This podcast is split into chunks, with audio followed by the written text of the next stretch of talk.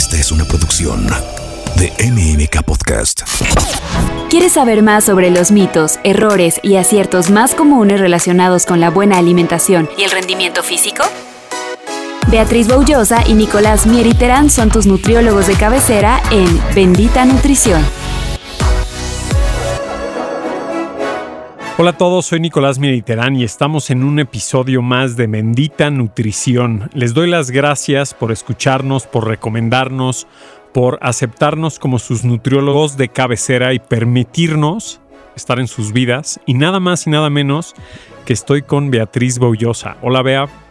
Hola Nico, feliz de estar aquí nuevamente compartiendo contigo los micrófonos para un episodio más de un tema que además creo que les va a interesar muchísimo a todos quienes nos escuchan, que por cierto les agradecemos que nos siguen en nuestras redes sociales. A mí me encuentran en Instagram como Bea Boullosa. A mí como arroba Nicolás Mediterán. Y justamente el tema que vamos a tratar el día de hoy lo propuso un, uno de nuestros queridos oyentes. Ahorita creo que es un tema que, que toma muchísima relevancia y es el tema de la sarcopenia. Tan, tan, tan. Tan, tan, tan, tan. No puedo estar más de acuerdo con eso. La verdad es que a mí me asusta para, para todas las personas, para todos los mexicanos. Acuérdense que van a ir perdiendo masa muscular, o sea, estamos en, todos vamos a envejecer y a partir de los 30 y luego los 40 y luego los 50 y si no nos ocupamos en cuidar nuestra masa muscular, pues creo que pues vamos a caer en enfermedad. Es que justamente eso es lo que es la sarcopenia. Para quienes nunca habían escuchado este término, es la pérdida de la masa muscular. La, la palabra sarcopenia incluso viene del griego, este, que significa escasez de carne. Qué fuerte, ¿no? Escasez de carne porque digamos que esta pérdida de masa muscular es lo que hace que se pierda, pues evidentemente, fuerza, potencia, pero no lo vean en términos del ejercicio. Se pierde incluso la capacidad de podernos levantar de una silla sin tenernos que ayudar de alguien o de algo. Y, y este término se, se, ya se utilizada desde 1988, que fue la primera vez que se, se utilizó este término y que justamente eh, fue identificado como en las personas de la tercera edad que se comenzaban a adelgazar, pero que este adelgazamiento no venía de la pérdida de grasa, sino justamente de la pérdida de carne, que esta pérdida de carne se refería al, al músculo esquelético. Y la única manera de evitar eso, porque bien lo decías, esto lo recuerdo, lo, lo dice mucho una amiga mía, es todos vamos de bajada Nada más hay que cuidar que la bajada no sea muy empinada. Y una manera de evitar que este envejecimiento eh, nos haga perder fibras musculares es a través de el ejercicio, pero el ejercicio de fuerza. Este se vuelve muy importante, pero ojo, no se vuelve importante que a la tercera edad empecemos a hacer ejercicio fuerza. El ejercicio fuerza debe estar presente a lo largo de toda nuestra vida para obviamente ir desarrollando estas fibras musculares y posteriormente evitar su pérdida. Y claro, y a ver, y entre más rápido nos pongamos las pilas y hagamos ejercicio de fuerza y cubramos nuestro requerimiento de proteína y seamos muy constantes, pues ¿qué va a pasar? Vamos a ir construyendo nuestra buena masa muscular, justo como dice Bea, para que no agarremos la bajada muy empinada. Ahora, a lo mejor esto no estás escuchando y dices, a mí no me va a pasar, o tengo 30, o tengo 40, y, y no. Mira, yo me acuerdo de dos cosas que les voy a platicar. Una un día estaba caminando en la calle, llovía y una señora se cayó porque pues, el pavimento estaba mojado. Su familia la trataba de levantar y tanto la señora y, no se podía levantar eh, y pues digo, y la familia tampoco. Era una señora que tenía sobrepeso. Yo la abracé, hice digamos como una sentadilla, la ayudé a levantarse y desde ahí me marcó y dije, ¿cómo? O sea, no puede ser que que, o sea, no se podía, no se pudo levantar de ese tropezón. Y, y, te tengo un dato interesante, vea que igual y tú ya sabías, pero en la pantorrilla tenemos fibras musculares, en, bueno, más bien en las piernas tenemos pues varios fibras musculares, ¿no? O sea, las explosivas y las lentas. Entonces la pantorrilla en la parte de atrás pues, son las lentas que son para caminar y en el empeine están las explosivas. Entonces, ¿por qué le saco este dato? Porque si nos tropezamos y digamos, llevamos buen estilo de vida y comemos la proteína y hacemos ejercicio, nuestras fibras musculares explosivas del empeine, pues literal, pues explotan, hacen su trabajo, das el paso, pones el pie y si estás fuerte, es altamente probable que no te caigas. Pero si tienes X edad, te tropiezas y no llevas tu ejercicio de fuerza, no has cubierto la proteína, etcétera, digamos, ¿qué va a pasar? Tus fibras musculares de el empeine, que son las explosivas, pues ya no explotan, ya no, das el paso, exactamente, ya no responden, no das el paso y pues es altamente probable que te caigas. ¿Y de ahí qué? Pues de esa caída, pues lesiones y luego los huesos. ¿Y qué pasa? Pues la verdad es que caemos en esta enfermedad y justo eso es lo que queremos explicarles y que prevengan. Y bueno, para hablar de la sarcopenia, que sin duda es una condición terrible a la cual no queremos llegar, quiero dejar dos puntos muy en claro. Uno, que no crean que la sarcopenia es una condición exclusiva de la tercera edad o de la vejez. La sarcopenia, por desgracia, se puede presentar en gente joven que no desarrolla sus fibras musculares, que no lleva a cabo un buen ejercicio de fuerza, que no se está alimentando correctamente. Incluso, y lo digo con todo el dolor de mi corazón, pero muchas mujeres que llegan a mi consulta llegan con muy bajo porcentaje de masa muscular y muchas de estas veces es porque hacen una dieta tras otra, tras otra, hacen muchísimo ejercicio cardiovascular, no se quieren involucrar en las pesas para no tener volumen y entonces se presentan delgadas, o sea, tienen un peso o un índice de masa corporal que es adecuado, es decir, su peso corresponde a su estatura, pero de ese peso, la gran mayoría es grasa y en su menor cantidad es masa muscular. Entonces, tener mucho cuidado que, seamos conscientes de que esta condición se puede presentar en, gente joven. Eso por un lado. Y por el otro lado, y este punto me parece fundamental porque lo, lo impulso muchísimo en mi consulta con los jóvenes, y justo esta semana había a un joven que casi 16 años, 15 años y cachito, que venía con esta curiosidad y su mamá muy acertadamente lo, llevó conmigo para una evaluación porque él quiere desarrollar masa muscular y que se le marquen los cuadritos y ganar volumen y etcétera, etcétera. Se lo dije a él y se lo digo a ustedes.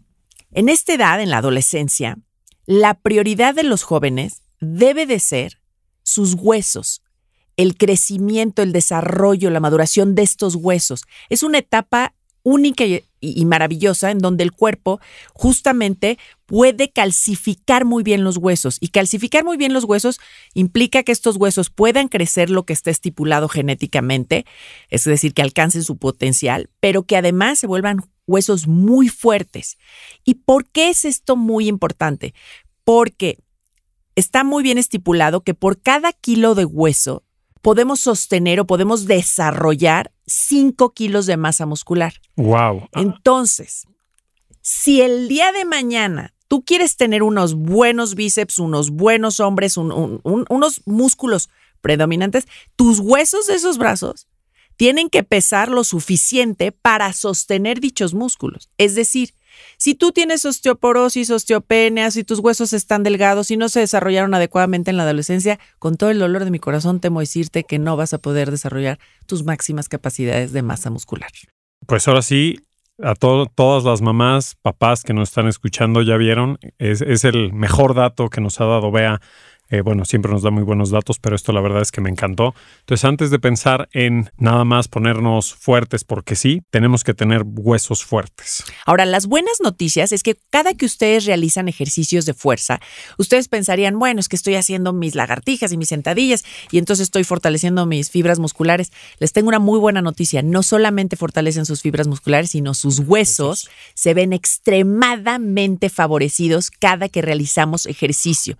Y ahí sí, obviamente, obviamente, como vuelvo a lo mismo, en el crecimiento y en el desarrollo, les recomiendo mucho que sus hijos practiquen estos ejercicios de impacto. Me refiero como brincar la cuerda, saltar como lo hacen en el básquetbol, en el fútbol, en el todos estos ejercicios de impacto, al impactar nuestro cuerpo con el piso, se favorece la calcificación de estos huesos en la adolescencia, que repito, es una etapa única. Posteriormente, aunque tomemos nuestro calcio y aunque hagamos y nos paremos de pestañas, si no aprovechamos bien la adolescencia para calcificar los huesos, después ya es muy complicada la cosa. Más, más bien estamos rogando que no se pierda. Pero entonces involucren a sus hijos en estos ejercicios de impacto y después siempre estos ejercicios de fuerza van a favorecer tanto el hueso como el músculo. Ahora, muy importante, ¿Qué cosas les perjudican notablemente en todo este crecimiento y desarrollo de las fibras musculares, de los huesos? Evidentemente, y lo digo muchísimo, por favor, por ningún motivo, fumar. Fumar va a impedir que tengan una buena calcificación de sus huesos. El consumo de alcohol, por Dios, lo digo y lo repito, no conozco a nadie, Nico, a nadie que diga, uff, ¿cómo me arrepiento de no haber tomado más alcohol en mi adolescencia? Ay, ojalá me hubiera puesto borracho más veces. Nadie se arrepiente de no haber tomado alcohol. Señores, los norteamericanos lo saben y lo saben muy bien. Nuestro cerebro se sigue desarrollando, incluso la parte frontal es, eh, de las que más eh, impacto tiene en su desarrollo. Hasta los 21 años tiene un desarrollo muy importante. Obviamente después sigue habiendo mucha neuroplasticidad y eso es maravilloso, pero este desarrollo de nuestro cerebro tiene predominancia en este eh, durante la adolescencia y entonces si metemos alcohol perjudicamos el buen desarrollo del cerebro de nuestros jóvenes. Entonces díganles que por favor no fumen, no tomen alcohol y obviamente que duerman muy bien que se alejen de todas las drogas y que eviten las bebidas gasificadas que tienen sustancias que descalcifican los huesos. Ok. Pues mira, la verdad es que qué buenos datos nos acabas de dar y yo les quiero platicar otra cosa. Si ya no estamos en nuestra adolescencia y estamos en nuestros 30 o en nuestros 40 o en nuestros 50, pues no crean que todo está perdido. A ver, yo primero les quiero decir que tengan mucho cuidado con hacer dietas de moda, y les voy a poner nada más un ejemplo, ayuno intermitente. No estoy en contra del ayuno, pero sí estoy en contra de que no cubran su requerimiento de proteína, porque entonces, si ya no estamos en la adolescencia, pero no cubrimos nuestro requerimiento de proteína, no vamos a tener a nuestros músculos saludables y pues de ahí nuevamente sarcopenia. Entonces, si te estás pensando en saltarte el desayuno o en saltarte la cena, yo diría que por ahí no es. Entonces, mejor pregúntanos a mí ya vea y creo que te vamos a dar muy buenos consejos alrededor de eso. Y segundo, algo que a mí en lo personal me vuelve loco y me encanta y le explico mucho a mis pacientes, es que tener una masa muscular saludable te va, o sea, nos va a ayudar a la bajada y a la mantenida, a la pérdida de grasa y al mantenimiento del peso también como que no pueden nada más pensar que quiero, quiero bajar 5 kilos o quiero bajar 10 kilos, digamos, y estás atacando nada más a la grasa. No, les peleo tener a su masa muscular saludable. Recuerden que el músculo está involucrado, se encarga de tener el metabolismo de la glucosa bien, el metabolismo de su insulina también. El tener energía a lo largo de su día, si tienen buena masa muscular, van a tener energía y el metabolismo de grasa también, tanto de no ganar peso expensas de grasa, como el metabolismo de colesterol triglicéridos. Y les platico brevemente. Cada que el músculo tiene contracción muscular, o sea, cada que hacen una sentadilla, cada que hacen una lagartija, sus músculos absorben glucosa para generar pues esa energía y la absorben y la usan como energía, absorben glucosa y la usan como energía. Por ende, ¿qué creen? Pues les digo, si tienen problemas con la glucosa, si tienen problemas con la insulina, cubrir su proteína y hacer ejercicio de fuerza constante, más hacer 10 a 20 sentadillas cada hora, es fundamental para que su glucosa e insulina esté mejor. ¿Y por qué van a tener también energía a lo largo del día, porque acuérdense que en las células hay algo que se llaman mitocondrias, que están encargadas de, darnos energía de la respiración celular. Entonces una buena masa muscular nos va a dar energía también a lo largo del día. Claro, ya lo dijimos, teniendo eh, un descanso adecuado, pero ya ven la importancia de hacer su ejercicio de fuerza y de mantenerse saludable, como les platicamos Ve y yo, la verdad es que es algo que pueden empezar a hacer desde ya y como les digo, y, y, que lo vayan construyendo y en un mediano largo plazo no van a batallar. Totalmente de acuerdo, Nico. A ver, entonces ahí les van algunos consejos. Número uno, a ver, quiero saber si tengo sarcopenia, quiero evitar la sarcopenia, ¿qué es lo que tienen que hacer? Por favor, acérquense a profesionales de la salud que les puedan incluso ayudar a hacer una valoración muy detallada de su composición corporal. Sé que muchos de ustedes pueden tener estas básculas en casa que te determinan supuestamente el eh, la masa muscular y la grasa, pero la realidad es que si no se cierra el circuito, si no tienen este, también sensores en las manos y únicamente los sensores están en el pie, no van a tener una buena determinación de su composición corporal.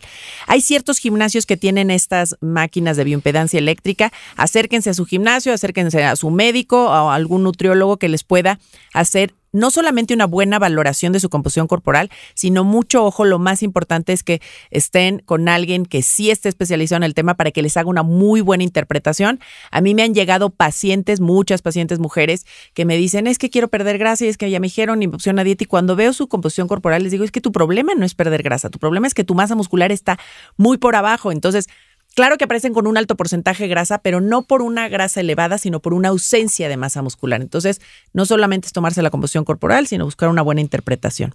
Lo segundo, que ya se los mencionamos, es realizar ejercicios de fuerza. Pero ahora, ¿qué ejercicios de fuerza? Si nunca han realizado ejercicios de fuerza, empiecen con su propio peso. Como bien decía Nico, las sentadillas, las lagartijas, incluso utilizando sus rodillas, son un muy buen comienzo. Después pueden transitar y pasar por las ligas, que me encantan las ligas para empezar a generar esta resistencia en las fibras musculares y empezar a favorecer el desarrollo. Y después ya obviamente irse a las mancuernas, siempre supervisados por un profesional especializado para evitar lesiones en las articulaciones. Descansar, no minimicen la importancia del descanso y aquí sí se los quiero mencionar porque por desgracia he visto pacientes en consulta, la gran mayoría eh, de competencias de triatlón en donde pues las distancias del Ironman sabemos que son significativas, en donde sus entrenadores les han dicho que no es necesario descansar y a mí se me vuela el cerebro porque miren, no, no, no lo invento yo, o sea, gente tan profesional como Paola Morán, que es, si no la tienen registrada, regístrenla muy bien porque es esta atleta mexicana, va a ir a representar a México en los siguientes Juegos Olímpicos de París. Ella está en, en la prueba de, de atletismo y ella, platicando yo con ella en una cena, le decía, ¿qué opinas de estos entrenadores que dicen que no hay que descansar? Dijo, ¿cómo? No, no, es importantísimo, el descanso es fundamental, todo el mundo debería de descansar. Y también lo decía Luis Álvarez. Luis Álvarez, para quienes no lo conocen, tiene el récord, ha realizado 205 Ironmans. Y él también, en esta discusión decíamos, es una locura aquellos que no quieren descansar. El descanso es tan importante como el entrenamiento y en ese descanso permites que los huesos también tengan un buen, eh, una buena calcificación o crecimiento, desarrollo si es la etapa y los y la masa muscular se, se reponga o, crezca. Y hablemos un poco de los suplementos, Nico, porque también sé que a muchos de ustedes les puede interesar. Oye, Beatriz, entonces, ¿me debería tomar proteína para tener entonces más fibras musculares? Siempre y cuando se ayuden también pues, de todo esto que mencionamos. Pero sí quiero dejar en puntos qué suplementos les pueden ayudar, Nico. La creatina, que saben que es un suplemento que amo, adoro y recomiendo y que creo que sí les puede ayudar muchísimo a mejorar sus fibras musculares porque les ayuda a mejorar su desempeño en los ejercicios de fuerza, les permite hacer más repeticiones o cargar un poco más de peso y por lo tanto desarrollar más fibras musculares. Entonces, la creatina por sí sola no les va a ayudar. La creatina acompañada de estos ejercicios de fuerza sin duda les va a ayudar. ¿Qué opinamos de las proteínas y los BCAAs? Y aquí quiero dejar algo muy en claro porque también muchas personas llegan tomando proteína, tomando BCAAs.